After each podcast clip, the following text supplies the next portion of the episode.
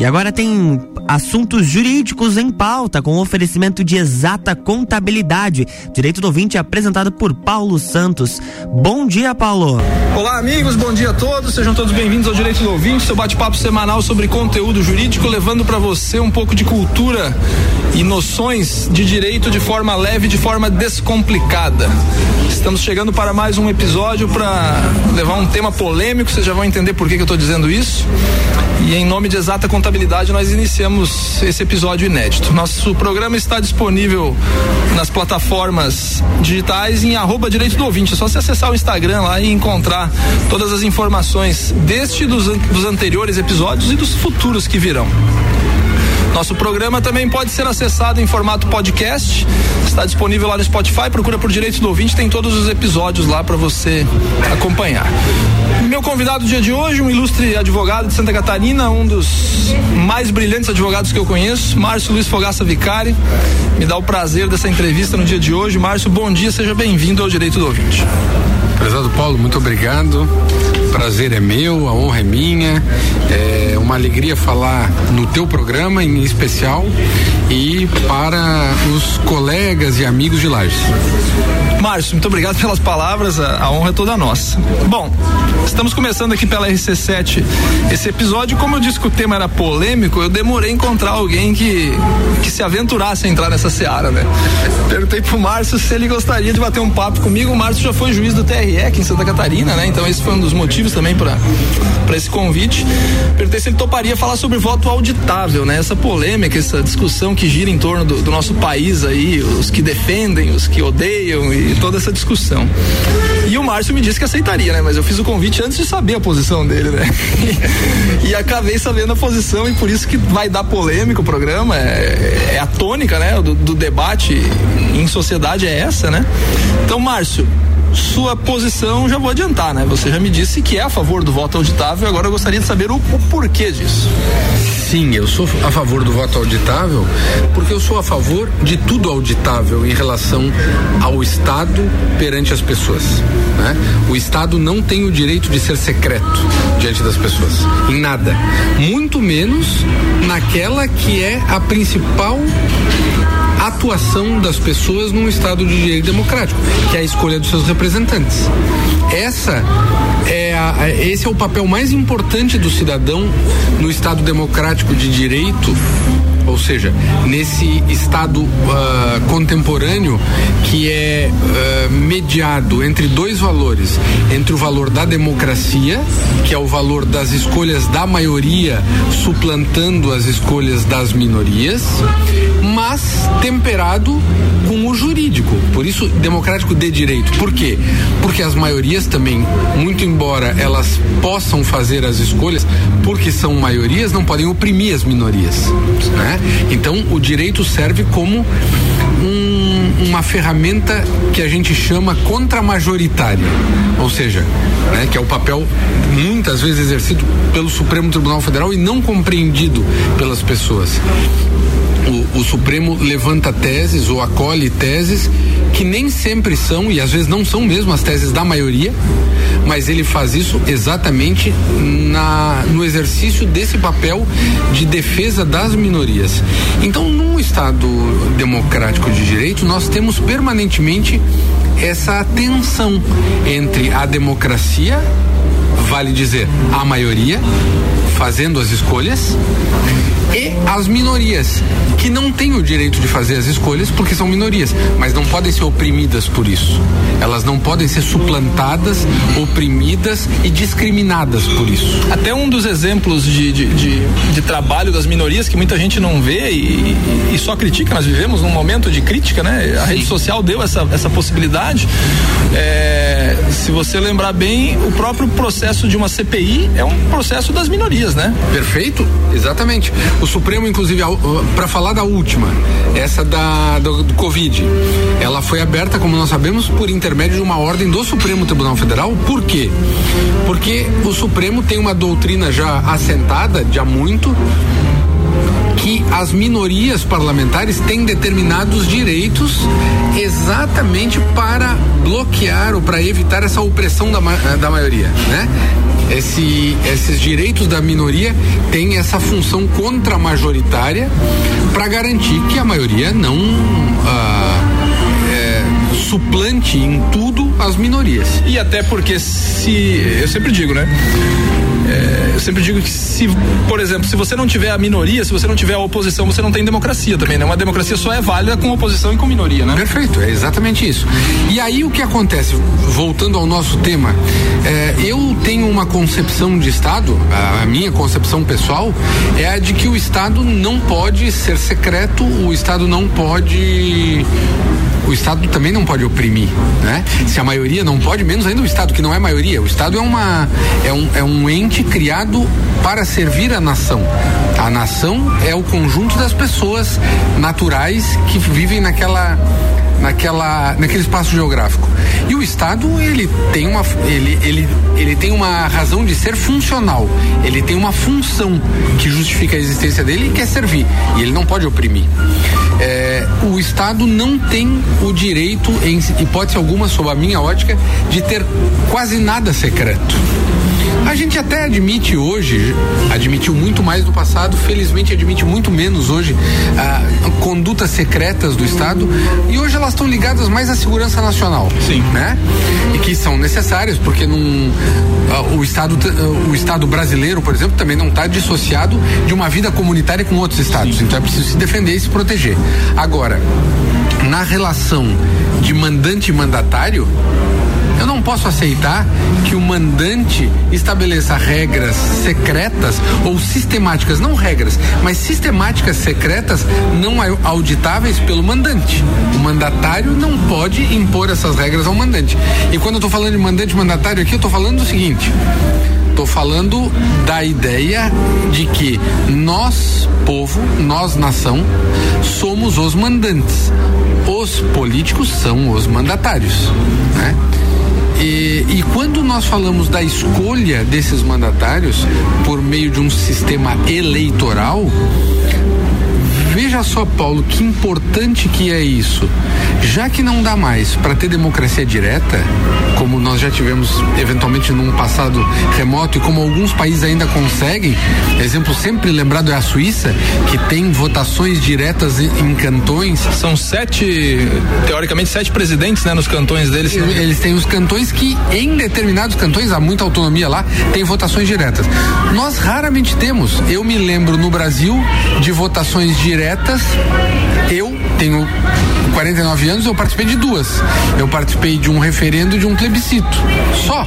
Eu dou aula de constitucional, os únicos exemplos que eu posso dar da, da participação direta são esses, não tem outros, né? O plebiscito de 93 e o referendo de 2005. Perfeito, exatamente. E o que acontece? Então nós adotamos um sistema pragmático de representantes. Como não nós não podemos ser chamados a todo momento para tomar as decisões eh, eh, fundamentais da nação, nós escolhemos representantes que tomam essas decisões por nós. Para que isso não fique submetido a um outro perigo muito real nos dias de hoje, que é o populismo, e quando eu estou falando de populismo, eu estou falando de populismo em todas as diretrizes políticas, porque tem populismo de direita e tem populismo de esquerda, e não é difícil de ver, tá tudo aqui pertinho da gente, é só olhar para os lados e a gente vê dos dois tipos, né?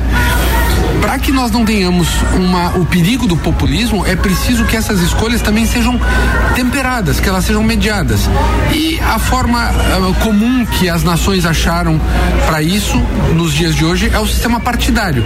Nós vinculamos as escolhas aos partidos. Os partidos fazem pré-seleções de candidatos e aglutinam candidatos que, em tese, têm propostas semelhantes do ponto de vista ideológico e, e, e, e desculpa te cortar, não só isso. Os partidos, da forma como estão hoje estabelecidos, eles podam gente que não pensa como eles ou como os caciques dos partidos estão lá.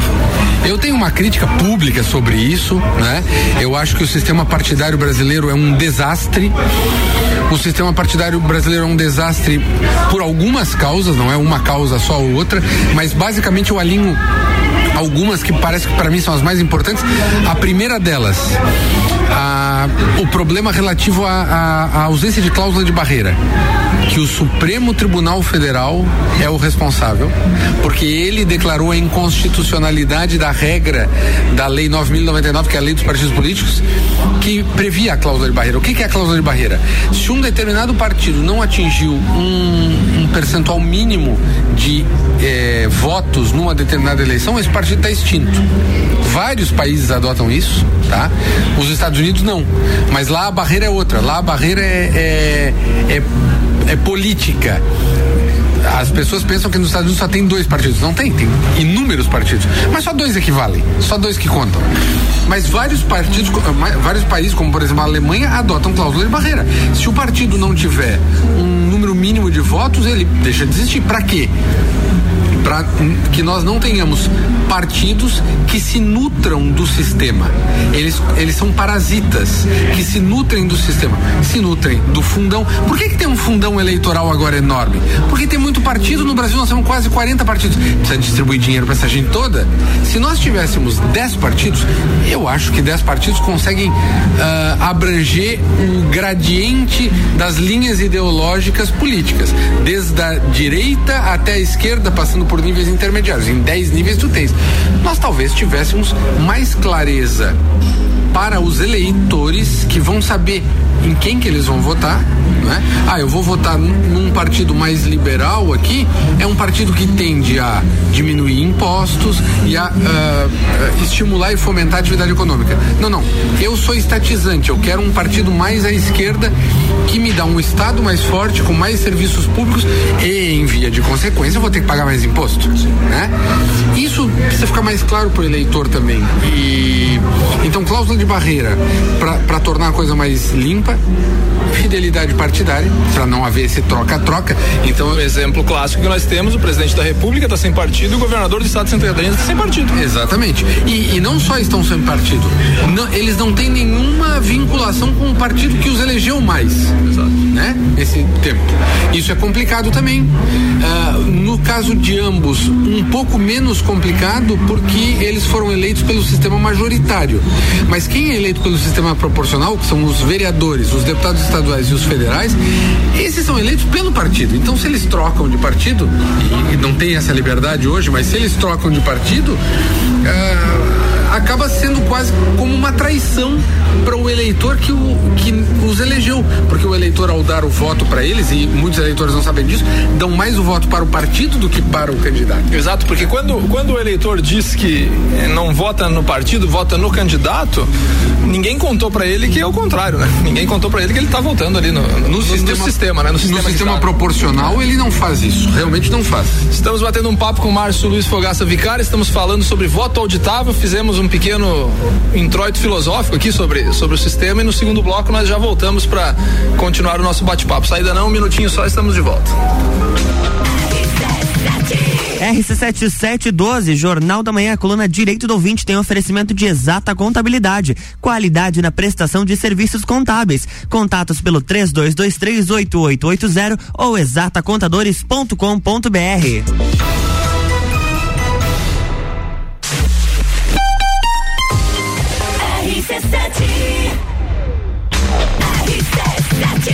RC7712, coluna Direito do Ouvinte está de volta com oferecimento de exata contabilidade, qualidade na prestação de serviços contábeis. Contatos pelo 32238880 ou exatacontadores.com.br.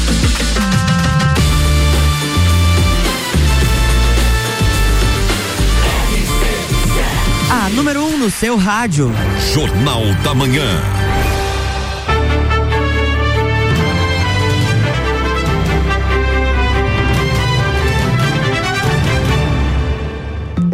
Estamos de volta, bloco 2. Estamos de volta com o Direito do Ouvinte, seu bate-papo semanal sobre conteúdo jurídico. Estou batendo um papo com o Márcio Vicari aqui sobre voto auditável. Márcio, no primeiro bloco nós fizemos algumas considerações de, de cunho filosófico aqui, até sobre o porquê você entende que que o voto deve ser auditável. Você fez uma leitura é, política e social do, do país, sobre partidos políticos, sobre mandante e mandatário, e deu para entender exatamente, então, que da forma como está hoje, o eleitor ele coloca representantes no Congresso Nacional, na, nas assembleias legislativas e, obviamente, esses caras é que decidem a vida. Até porque está lá na Constituição, né? Todo poder emana do povo que o exerce por meio de seus representantes eleitos. Né? Exatamente. Né? E aí, sobre é, o debate do voto auditável, já dá para entender o porquê que você, você disse isso daí, né? Mas eu faço uma, uma pergunta espinhosa aqui, né?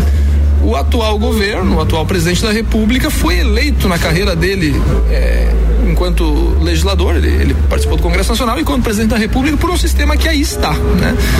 E a gente já viu manifestações públicas, óbvio, que, que, que ele acusa o sistema de não confiável e tal. E, e, de que forma que a gente faz essa leitura de alguém que sempre foi eleito por esse sistema, como está instituído, e diz que o sistema não funciona?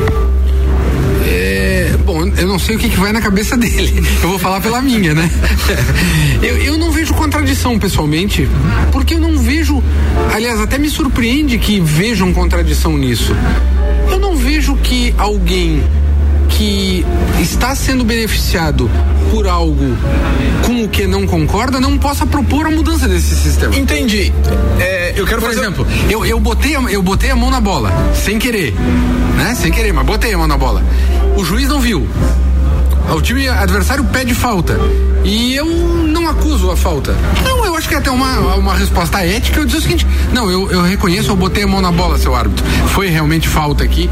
Então, assim. É, ou, como, ou como aquele clássico vídeo de, de um campeonato lá na Europa, alguma coisa, que o juiz marcou o pênalti, o cara foi bater o pênalti e chutou pra fora. Exatamente. Porque o técnico dele depois chutar pra fora porque não havia sido pênalti. Porque não havia sido pênalti. Questão ética. Então é mais ou menos isso. Eu não tô. Eu volto a dizer, não sei o que que passa na cabeça do presidente, não sei qual é a, a, o pensamento dele a respeito disso.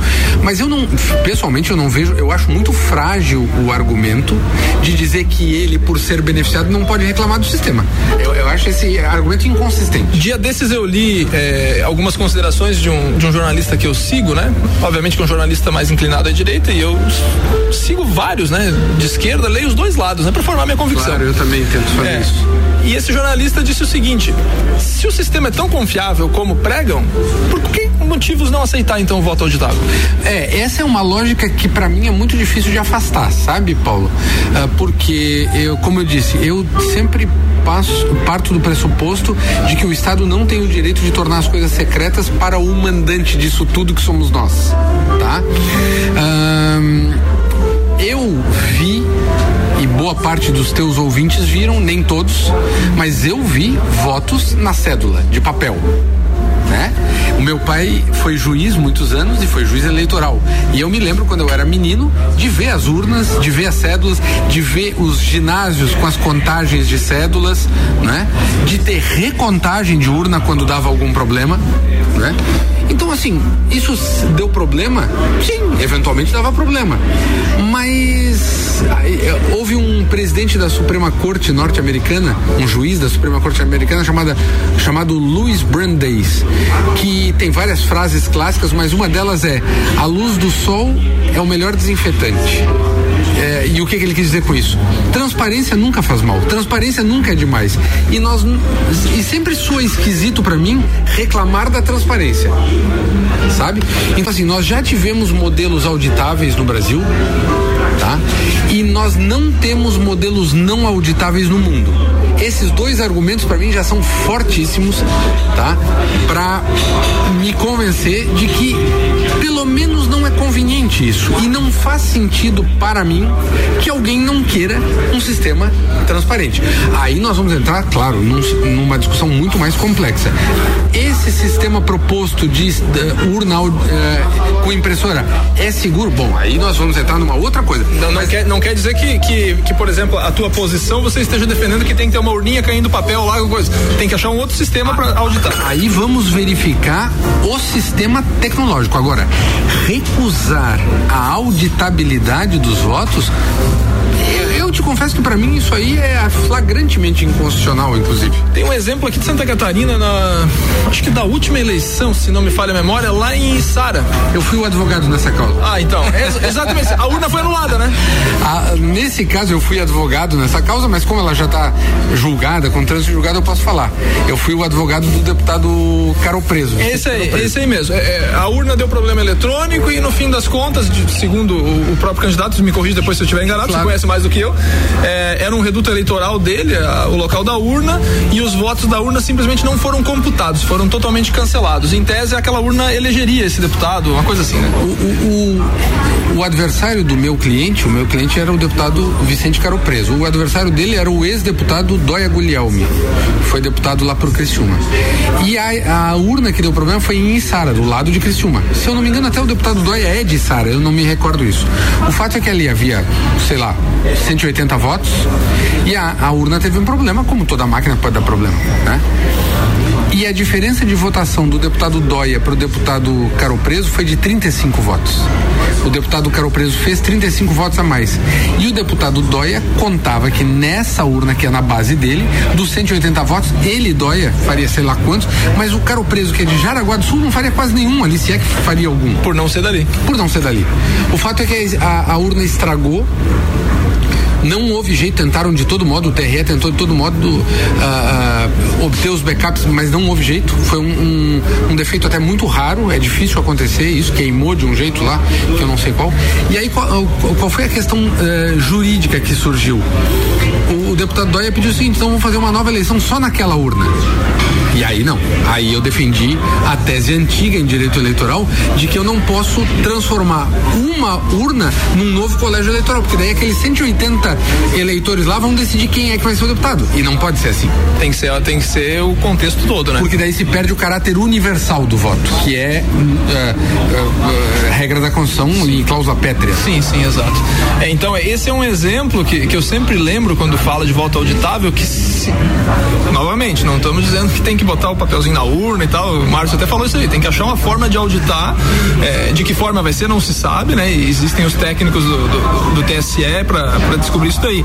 Mas esse exemplo do teu cliente, esse exemplo que eu sempre lembro, se tivesse forma de auditar essa urna, não tinha se perdido e talvez tivesse mudado o cenário da eleição. Exato. Eu vi isso acontecer e muitos dos teus ouvintes devem ter visto, como eu falei, pelo menos nós que já estamos ficando com mais cabelinhos brancos, menos cabelos e os que estão ficando estão ficando mais brancos. É, é, nós vimos isso quando as eleições eram por eh, cédula de papel. Havia recontagens de urnas. Isso acontecia com frequência. Eu vi isso acontecer, vi meu pai presidindo uh, apurações de eleição e vi isso acontecer. Uh, e nós lidamos com isso durante muito tempo antes do sistema das urnas eletrônicas. O problema da urna eletrônica é que há uh, argumentos de dois lados que são bons, mas há algumas informações falsas que acabam atrapalhando o debate. As urnas eletrônicas não são ligadas na internet, portanto, um hacker não pode entrar numa urna eletrônica. Isso é fato, tá? Essa história de dizer que o hacker pode. Não, não pode. Mas também é verdade que os dados da urna eletrônica são remetidos para a totalização por uma por uma comunicação de dados. Rede de internet. Que em tese pode ser pode ser acessado. Inclusive na última eleição modificou, né, que a totalização era feita pelo TRE aqui em Santa Catarina e nos estados como um todo, e a totalização foi feita por Brasília, né? Foi, Perfeito. Foi uma, uma modificação no sistema na última eleição que, que não era assim. Nunca houve. E mais, no TSE ou no TRE, na totalização pode haver algum problema. Porque a gente não sabe, a gente só vê o resultado final e este é o problema.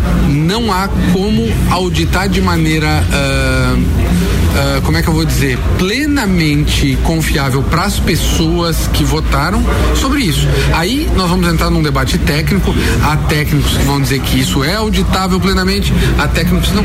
Mas a auditabilidade de números que ficam uh, submetidos a um sistema de tecnologia de informação cuja, cujos códigos fontes, códigos fonte, perdão, são exclusivos e fechados a poucos que o, os manipulam, sempre deixa em dúvida.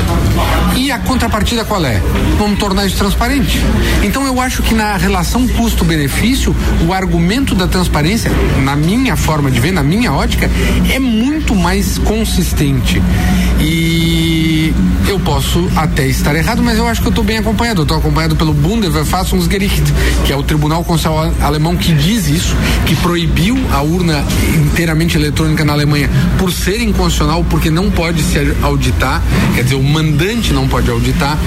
A, a, os tribunais, muitos tribunais americanos, aliás, no mundo todo, né? Agora já virou comum, lugar comum dizer, mas é fato, que são os três Bs no mundo, né? Brasil, Bangladesh e Butão. Os únicos que não não podem auditar, né? Exato. Então, assim, pode ser que nós sejamos, nós três, nós, Bangladesh e Butão, sejamos o soldado do passo certo. Sabe aquela história do, do soldado, o batalhão inteiro marchando de um jeito e só nós três do outro jeito.